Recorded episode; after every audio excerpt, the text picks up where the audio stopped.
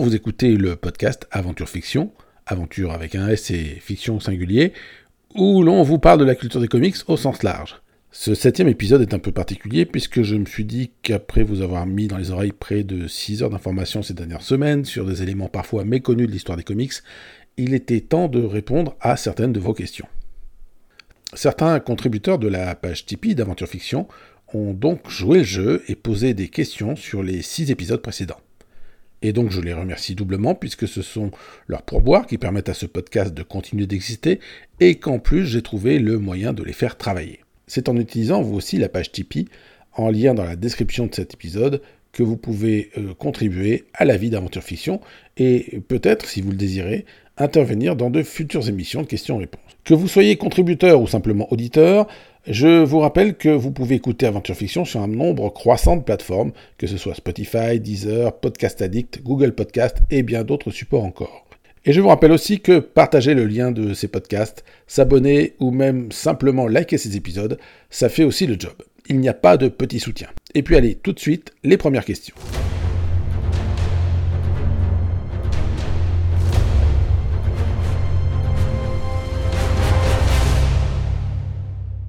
Salut Xavier, euh, Frédéric Molirac, euh, Molrat.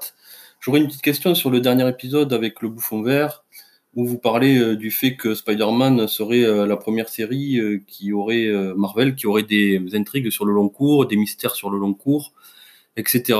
Et je me souviens avoir lu dans un bouquin de chez Tomorrow's Marvel in the 60s, par Pierre Comtois, que pour lui, euh, justement, cette approche était un peu l'approche de Steve Ditko qu'il avait eu euh, auparavant et qu'il avait amené chez Marvel, puisque selon lui, il était plus libre que Kirby chez Marvel, et qu'on peut trouver aussi dans la saga d'éternité, par exemple, euh, dans Doctor Strange, où là aussi il y a un mystère, même si on ne cherche pas éternité dans le cast de Doctor Strange.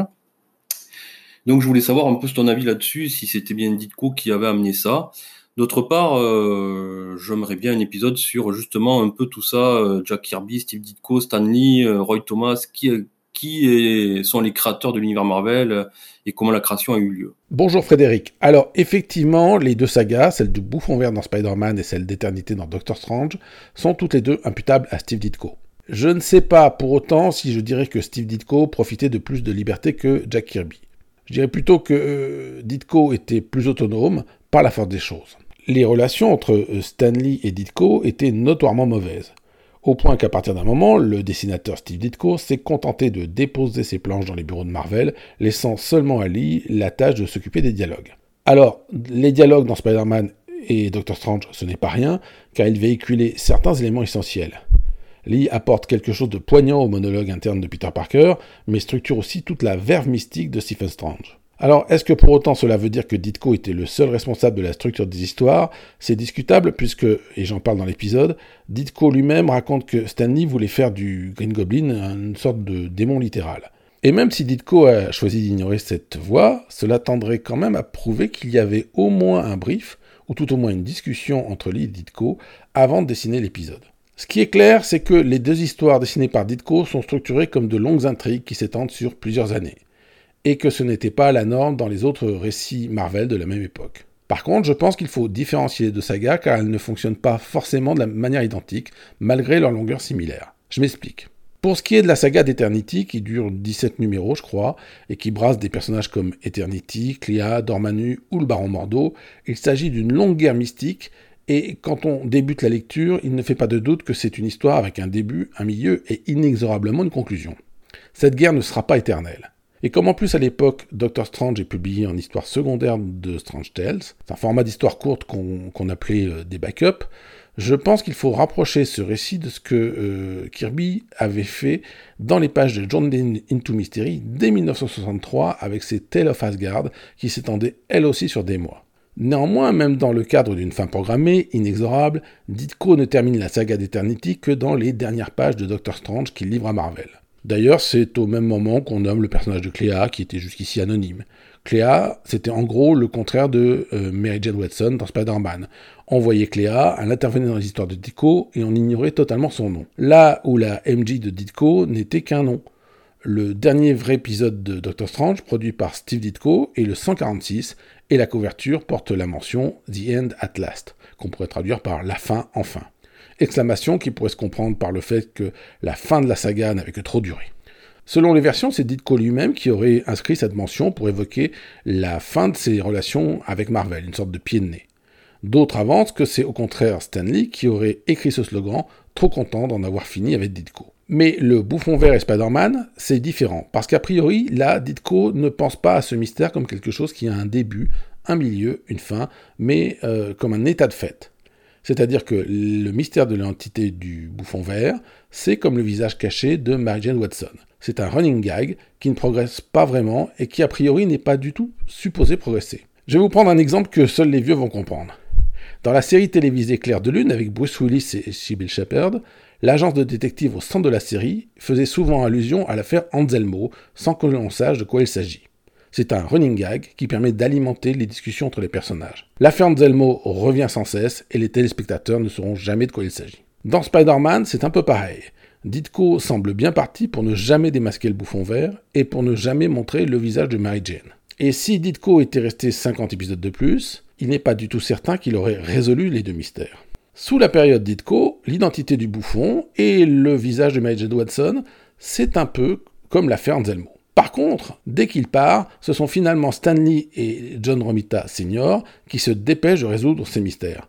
Parce qu'en gros, Lee pense qu'il faut tout expliquer, là où Ditko semble penser le contraire. Et d'ailleurs, comme pour l'épisode qui mettait un terme à la saga d'Eternity en titrant Enfin la fin, pratiquement dès que Lee récupère les commandes, il titre sur la couverture d'Amazing Spider-Man 40 la fin du bouffon vert.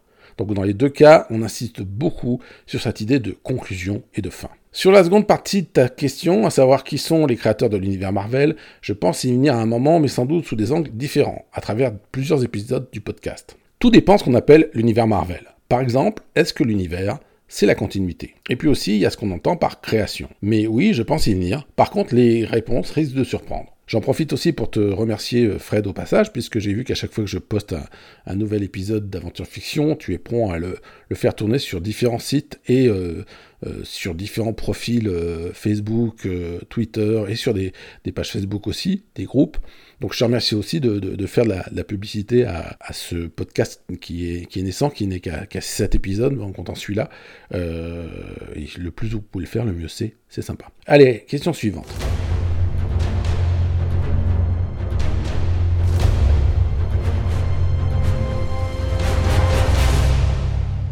Allô, oui, bonjour, je voudrais m'adresser à notre Ben Ulrich national. Tout d'abord, un grand merci et félicitations pour la création d'Aventure Fiction.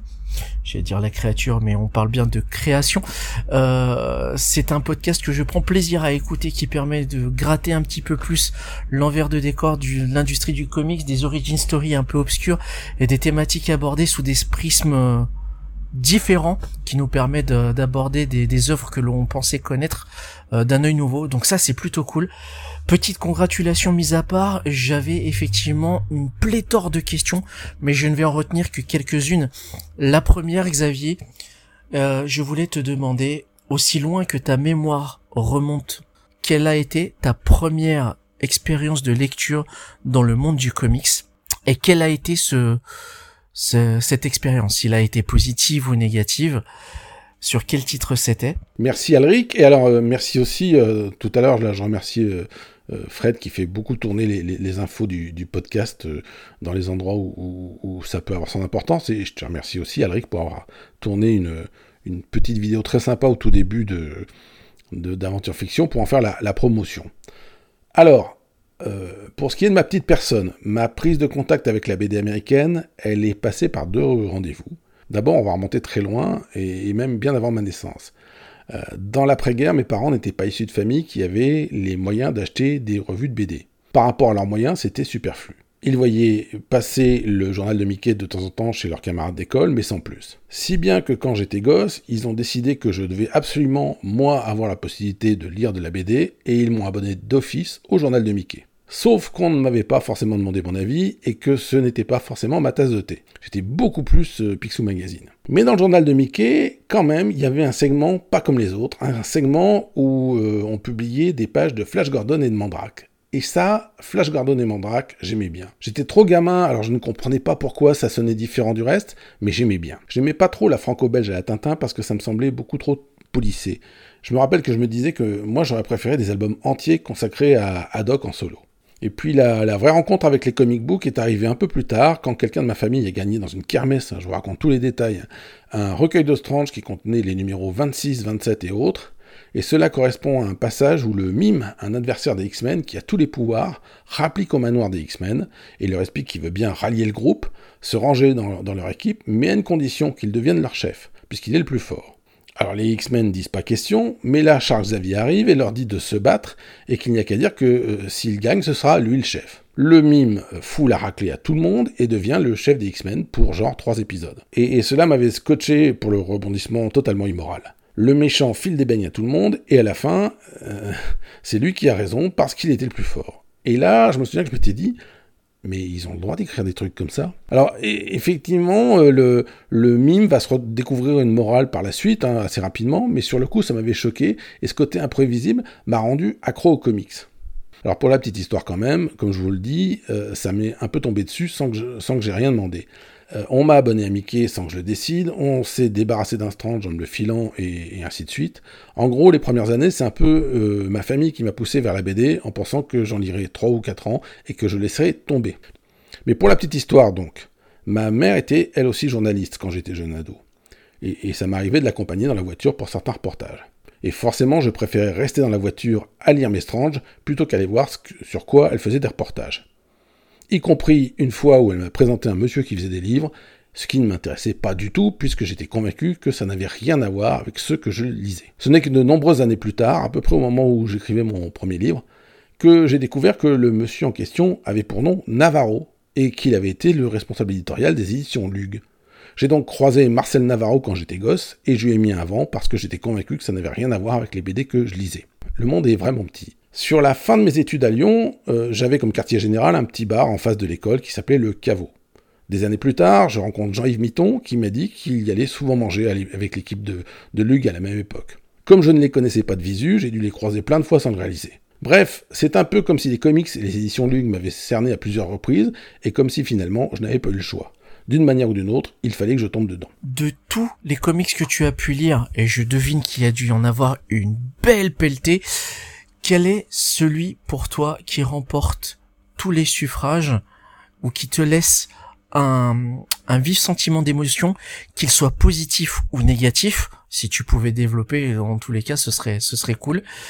Oui, alors là, ça va être difficile de te répondre parce que des souvenirs de lecture, j'en ai euh, bien entendu des tonnes. Je me souviens de ma première lecture des New Gods de Jack Kirby, publiée dans une petite revue titrée aventure fiction. Je me souviens aussi des Swamp Thing de Bernie Bryson, des Daredevil de Frank Miller, des Iron Man période Letton, des Metal Men de Simonson. Bon, après, je sais que de nos jours, c'est très tendance chez les chroniqueurs récents de jouer les blasés et d'expliquer que les sagas des 70s, comme la saga du Phénix Noir ou les New Teen Titans, c'est pas bien et ça ne fonctionne qu'à coup de nostalgie. Mais pour le dire poliment, je pense que c'est une analyse idiote et erronée. Même si ces moments de BD ont vieilli, il n'en reste pas moins que ce sont des jalons des comics tout comme Dark Knight, Watchmen et d'autres choses qui commencent à dater maintenant. Les regarder en se contentant de dire que c'est vieux et dépassé, c'est comme si quelqu'un disait que les frères Wright n'ont plus aucune importance puisqu'on marche sur la Lune. Et oui, sauf que sans les frères Wright, tu n'as pas l'histoire de l'aviation et donc c'est plus compliqué pour aller sur la Lune. Pour des trucs que je n'ai pas aimés, euh, je ne m'en suis pas caché dans mes chroniques de lecture de comic books ces dernières années. Il y a des choses comme Heroes in Crisis ou le crossover metal de DC, où tu te demandes vraiment ce qui leur passe par la tête. D'une manière générale, moi ce que j'aime pas, c'est les, récits qui font disparaître euh, les différences entre les personnages. C'est-à-dire que si dans un, comic book, euh, Superman commence à parler comme Batman, ou Red Richard commence à parler comme Wolverine, il y a un problème. Euh, je, voilà, je trouve qu'il y a certains crossovers, Marvel Odyssey d'ailleurs, récents, ou grandes sagas comme ça, où on sent un peu on sent un peu l'auteur qui installe ses pions et qui euh, finalement en vient à renier un peu ce qui, ce qui fait la spécificité des, personnages. Et ça, j'aime pas trop, non pas pour des questions de continuité, non pas pour des questions de ah mon dieu, il parle pas comme avant. Je veux dire voilà, les, personnages ont le droit de progresser, mais euh, je trouve ça quand même beaucoup plus intéressant quand dans un récit il y a plusieurs points de vue qui s'affrontent. Quand il n'y a pas plusieurs points de vue qui, sont en confrontation, en discussion, bah fondamentalement, euh, euh, c'est du, super-héros, du surhomme premier degré. Il n'y a pas de retenue. On va du début à la fin sans, vraiment regarder le paysage, et du coup ça m'intéresse moins. Mais au final, je serais bien incapable de te dire une seule histoire que j'ai bien aimée versus une seule histoire que j'aurais détestée. En gros, quand on aime le cinéma, on ne va pas voir qu'un film, et c'est pareil pour les comics. Autre question enfin, enfin j'en ai encore deux, donc ça sera la deuxième, ce sera la question subsidiaire. Autre question enfin, je voulais savoir au niveau de la possibilité de réunir un tandem de d'artistes de comics, un scénariste ou une scénariste ou un dessinateur ou une dessinatrice de comics, quelles seraient ces personnes que tu choisirais qui n'ont pas encore probablement travaillé ensemble et sur quel titre? Si tu pouvais nous, faire rêver là-dessus. Si je devais euh, réunir un tandem créatif, j'aurais tendance à choisir un scénariste comme Chris Claremont et à le mettre en équipe avec un dessinateur un peu psyché indé comme Jim Mahfoud ou Charles Burns. Parce que je pense que Claremont est mal compris par beaucoup de gens qui en restent à la ligne de son CV où il a écrit pendant 17 ans les X-Men. Et c'est vrai que ça fait une grosse ligne sur le CV. Donc on lui colle généralement une grosse étiquette mainstream dans le dos. Sauf que cette étiquette, finalement, elle vient beaucoup d'un certain nombre de dessinateurs très premier degré qui ont souvent cadré ces histoires. Par contre, si on prend les New Mutants qu'il a produits avec Bill Sienkiewicz, le style psyché de Sienkiewicz souligne bien le délire du truc. Quand tu regardes bien les New Mutants de Claremont et une partie de ses X-Men sur le plan scénaristique, ça prédate la Doom Patrol de Grant Morrison de plusieurs années. Les New Mutants de Claremont et Sienkiewicz, c'est un peu du vertigo avant l'heure. Donc je pense que ce serait intéressant de voir Claremont travailler avec un artiste indé un peu barré. Je pense que plus de gens comprendraient la, dimension totalement dingue de Claremont. Sur le titre, je ne sais pas. Pour que l'exercice soit complet, je suppose que ce serait mieux si c'était une création indé, inédite, pour que les gens ne sachent pas à quoi s'attendre. La petite question subsidiaire, c'était est-ce que tu pourrais donner éventuellement ton sentiment sur le regard euh, que tu as sur le comics après toutes ces années, surtout par rapport à la démocratisation du comics par le biais de ces très nombreuses adaptations, qu'elles soient cinématographiques ou télévisuelles, ce que tu ce que tu ressens, ce que tu ressors de de tout ça. Voilà, en tous les cas, merci beaucoup, merci d'avoir euh, pris le temps d'écouter euh, toutes ces questions. J'espère que tu y répondras. Si tu réponds à la totalité, ce serait fabuleux. Si tu n'en choisis que quelques-unes, j'en serais déjà très content. Je te dis à très bientôt. Plus de funkitude. Ciao. La démocratisation des comics et les problèmes que cela peut poser à certains, moi ça me semble être un, débat d'arrière-garde. Je m'explique. Vers 1977, le dessin animé Spider-Man arrive en France sur TF1. Il y a alors ce qu'on appelle une Spider-Mania. Strange tire environ à 130 000 ou 140 000 exemplaires. Il y a des magazines comme Télé Junior, il y a des jouets Spider-Man partout, et même un album hideux pour les enfants, un truc qui s'appelait Spider-Man et le chien Omega, édité par Télé 7 jours, et tiré à un million d'exemplaires, euh, je crois. Et, a priori, je pense que ça reste aujourd'hui le, record de diffusion pour un bouquin euh, mettant en vedette Spider-Man en France. Donc j'ai tendance à dire que la démocratisation, elle était plutôt à cette époque, d'autant qu'avec 12 francs, l'équivalent de 2 euros aujourd'hui, tu t'achetais toutes les sorties comics de Luc du même mois. Après, il y a des gens qui grincent un peu les dents parce qu'ils ont un peu l'impression qu'avec la vague de films de ces dernières années, on leur vole un peu leur doudou. Ils étaient convaincus que c'était à eux. Alors qu'en fait, moi j'ai connu des périodes où on te balançait pratiquement des cailloux si on voyait qu'adulte, tu lisais des comics. J'ai l'habitude de dire que la lecture c'est un plaisir en solitaire, c'est un truc que tu peux faire toi tout seul dans tes chiottes. Ce n'est pas la finale d'un championnat de foot, soirée pizza avec les potes. Et je trouve qu'à partir des X-Men de la Fox, les films puis les séries télé ont transformé les personnages en sujets de discussion collective. Qu'on aime ou qu'on n'aime pas, par exemple, la cinématographie, la narration d'un Avenger Endgame, ils ont su transformer le truc en événement semblable au Super Bowl. Et donc, entre nous tout seuls à lire notre pile de comics dans un coin et, le fait que cela devienne un sujet de discussion, je trouve l'ouverture du sujet beaucoup plus sympathique. Je trouve ça euh, euh, quand même beaucoup plus agréable qu'il y ait des gens qui, sa sachent pas trop et qui viennent nous dire bah tiens j'ai vu ça dans, tel passage du, film, t'en penses quoi? Est-ce que c'est euh, je trouve ça plutôt sympathique, plutôt cool qu'il y ait des gens qui, après avoir vu le film, viennent et disent bah, Tiens, j'ai vu qu'il y avait tel passage dans le film, est-ce que c'est vraiment basé sur une BD Est-ce que ça existe? Est-ce que c'est fidèle? Ou est-ce que je peux lire le récit d'origine? Bah, je trouve ça beaucoup plus sympa que euh, quelques années en arrière quand on nous disait euh, Ah, tu lis encore ça à ton âge Alors bon, après, si, je dois bien dire qu'il y a une marge où c'est agaçant, c'est-à-dire qu'il y a certains universitaires, journalistes, chroniqueurs ou vidéastes qui partent un peu du principe que s'ils ont vu les films, ils peuvent expliquer le contenu des comics qu'ils n'ont pas lu. Alors, je trouve ça bien qu'il y ait des néophytes, hein, je, je, viens de le dire, parce qu'il y a une passion qui ne recrute plus de néophytes, c'est une passion qui meurt. Mais enfin, Après, quand je vois les reportages ou les analyses où les gars t'expliquent que ce n'est pas un hasard si Jack Kirby et Stanley ont fait de Magneto un juif dans les camps de la mort, bah là tu fais Oula, attends, tu as vu le film d'accord, mais t'as jamais lu la BD. Et puis on a aussi encore quelques timbrés dans les journaux à grand tirage, pour qui Damned, c'est américain, donc c'est le mal. Et je vous invite à vous replonger dans la lecture de la presse française après la tuerie d'Aurora il y a 9 ans. Alors c'est vrai, c'était il y a 9 ans, mais il y a plein de choses qui restent encore euh, valides dans ces, dans ces réactions où les gars expliquaient par tous les moyens que c'était pas par hasard si ça s'était passé pendant ce film, et faisaient leur une en se demandant si Batman était un assassin. Bizarrement, quand on chope des types avec des sacs pleins d'armes et des produits explosifs plein leur appart, t'as toujours quelqu'un pour se dire hein, est-ce que le problème ça serait pas plutôt qu'il lisait une BD Bref, euh, l'excès, il n'est sans doute pas dans la démocratisation en tant que telle, mais dans le fait que les persos de comics font de bons scores euh, SEO, euh, pour le référencement Internet, et que du coup, le premier crétin peut te prendre un article pour se demander à voix haute si la vision du tort grassouillé dans Avenger Endgame ne risque pas de pousser les enfants à l'obésité. Et je pense que euh, j'exagère à peine quand je dis ça, c'est le genre d'enquête qu'on voit passer pratiquement tous les 15 jours.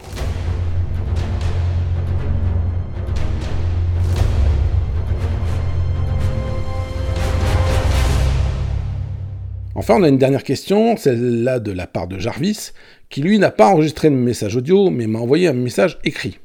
Alors je vous le lis, ouvrez les guillemets. À propos des droits et royalties, je me demandais jusqu'où peut aller John Byrne en publiant sur son site des histoires des X-Men où il imagine ce qu'il aurait pu être là où les suites de son run sous le titre Elzelwen.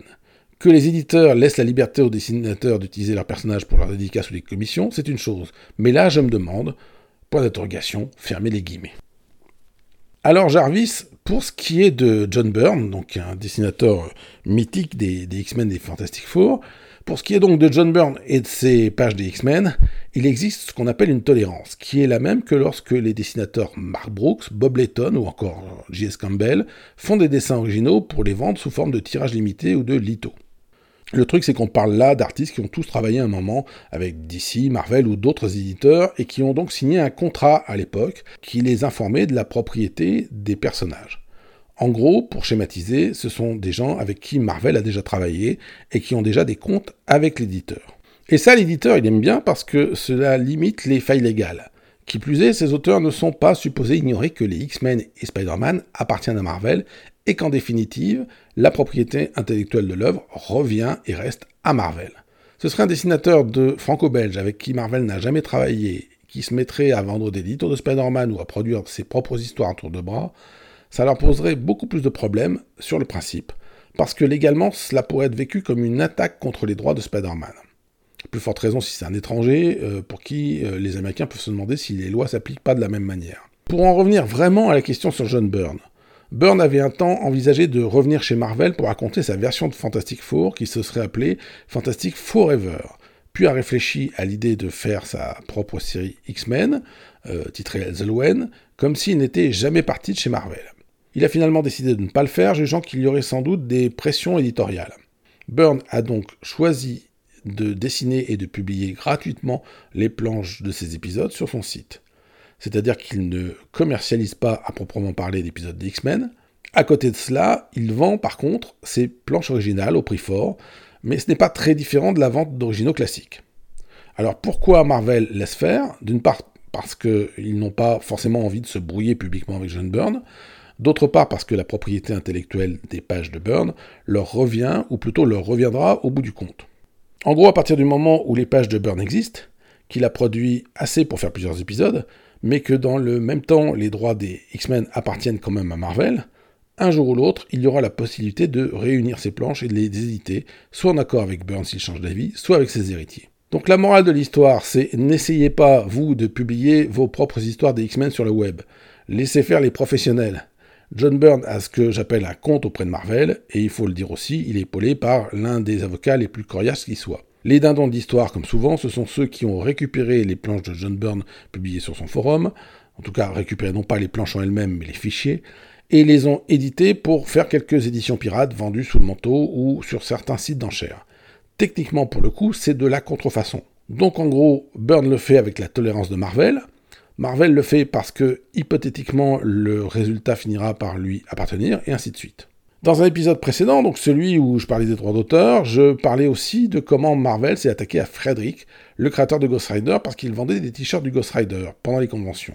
D'abord, à l'époque, Friedrich revendiquait la propriété intellectuelle du Ghost Rider, et cela créait une faille de contrat. Et puis, euh, il y a aussi le, les retombées pour les licences, c'est-à-dire que euh, Marvel vend des licences de t-shirts à différents industriels, mais si quelqu'un d'autre se met à produire des produits dérivés, euh, cela crée une situation où l'industriel qui lui a vraiment acheté la licence pour faire des t-shirts Marvel peut se retourner contre Marvel pour rupture de contrat, puisque dans ce coup, il y a un type qui surgit de nulle part et qui fait ses propres t-shirts. Et donc, dans le cas de Frédéric, on a cette particularité qui, est qu'il a osé toucher aux, produits dérivés quelque part, et que légalement, il est beaucoup plus proche du type qui a pris des fichiers euh, sur le forum de Burn pour faire des, des, des, pirates. Il a créé des produits dérivés alors qu'il y a des contrats de, marketing et de produits dérivés, de licences, qui appartiennent euh, à des industriels, qui les lient à, Marvel, et pour lesquels Marvel peut être amené à payer des dédommagements, euh, en tout cas potentiellement parlant, euh, si d'un seul coup vous avez d'autres produits dérivés qui viennent un peu nuire à cette exclusivité que les industriels ont achetée. Voilà pour ce qui est de ce premier lot de, questions. Avant de vous quitter, je vous rappelle qu'Aventure Fiction fonctionne grâce à vos pourboires sur une page Tipeee dédiée. Et, comme toujours, vous trouverez le, lien dans la description de, ce podcast. Et je vous rappelle enfin que vous pouvez vous abonner sur vos applis de podcast favorites, liker, faire tourner les liens des épisodes sur les réseaux sociaux. Vraiment, le plus vous pouvez partager le lien, le mieux c'est. Merci pour votre soutien, merci pour votre écoute, merci pour ceux qui ont posé des questions, j'espère que les réponses euh, étaient assez détaillées. Et on se retrouve très vite pour un nouvel épisode d'Aventure Fiction. Alors cette fois-ci, euh, ça ne sera pas du tout un, question-réponse. On va revenir vers la, formule habituelle du podcast, rassurez-vous. Bonne rentrée à ceux qui rentrent. Euh, bonnes vacances à ceux qui prolongent encore. bonne récupération, bon télétravail. À bientôt.